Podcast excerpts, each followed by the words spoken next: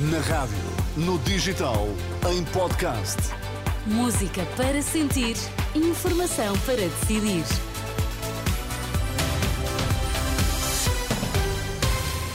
Notícias às seis na Renascença com a Ana Rita Borda d'Água para já os destaques. Bom dia. Bom dia. Trabalhadores da infraestrutura de Portugal em greve por 24 horas e também os trabalhadores da TSF estão em greve contra despedimentos na Global Media.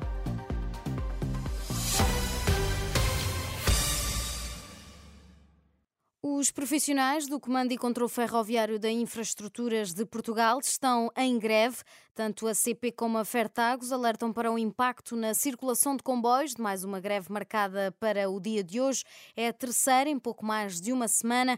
A empresa informou que a greve pode afetar os serviços também já amanhã e a CP disse ainda que foram definidos serviços mínimos, à exceção da linha de Cascais. Arrancou pela meia-noite uma greve também de 24 horas dos trabalhadores do grupo de comunicação Global Media. Estamos a falar da Rádio TSF ou de publicações como o Diário de Notícias, o JN, o Jogo ou o Dinheiro Vivo um protesto contra os salários em atraso e a promessa de redução de pessoal. Em causa estão entre 150 e 200 postos de trabalho. No caso da TSF, serão cerca de 30 que podem mesmo pôr em causa a existência da rádio. Na tarde de ontem, no Parlamento esteve o presidente da Comissão Executiva do grupo a revelar aos deputados que já pediu dinheiro ao fundo que representa no grupo para poder pagar na próxima semana os salários em atraso. José Paulo Faf diz que é preciso despedir 200 trabalhadores para tornar o grupo viável e acusa a equipa liderada por Proença de Carvalho de ter feito uma gestão danosa. Que ainda há dias, na reunião de acionistas, onde todos estiveram presentes, todos eles, todos os acionistas, aprovaram as bases do plano de reestruturação do grupo e expressaram claramente o seu apoio a esta comissão. Raro é o dia, desde que iniciamos funções, há três meses e meio, que não somos surpreendidos por factos, negócios ou procedimentos que denotam a forma liviana e pouco transparente, para não classificá-la de outra maneira, como este grupo foi gerido ao longo dos últimos anos. O presidente da Comissão Executiva disse ainda que o negócio falhado da Lusa causou transtorno financeiro no grupo. Hoje é ouvido nesta mesma comissão parlamentar o ministro da Cultura, Pedro Adão e Silva, num dia então marcado pela greve de 24 horas dos trabalhadores do grupo Global Media.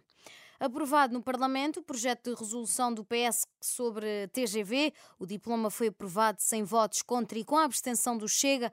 Numa primeira reação, António Costa diz orgulhoso daquilo que chama de maturidade democrática revelada pelo Parlamento. Acho que é um momento que merece ser aplaudido porque revela enorme maturidade democrática e que é particularmente importante num país onde as obras públicas são obsessivamente discutidas e obsessivamente adiadas.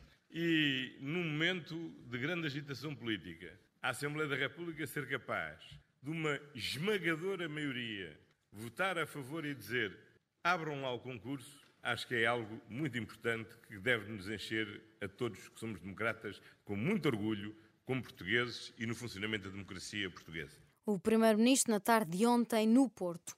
As forças norte-americanas e britânicas abateram na terça-feira à noite 18 drones e 3 mísseis disparados num ataque complexo no Mar Vermelho, disse o Exército dos Estados Unidos. As forças internacionais destacadas no Mar Vermelho responderam a um incidente de segurança ao largo da costa do norte do Leman. No futebol, ontem foi noite de Taça de Portugal, com Porto e Sporting a seguirem em frente. Os Dragões conseguiram vencer o Estoril por 4-0 com a trick de Evanilson e um gol de Galeno. Em Alvalade, o Sporting tinha batido antes o Tondela, também pelo mesmo resultado, 4-0, com dois golos de Pedro Gonçalves e outros dois de Guiocas. Hoje joga o Benfica com o Sporting Braga no Estádio da Luz. O encontro está marcado para quando faltar 15 minutos para as 9 da noite.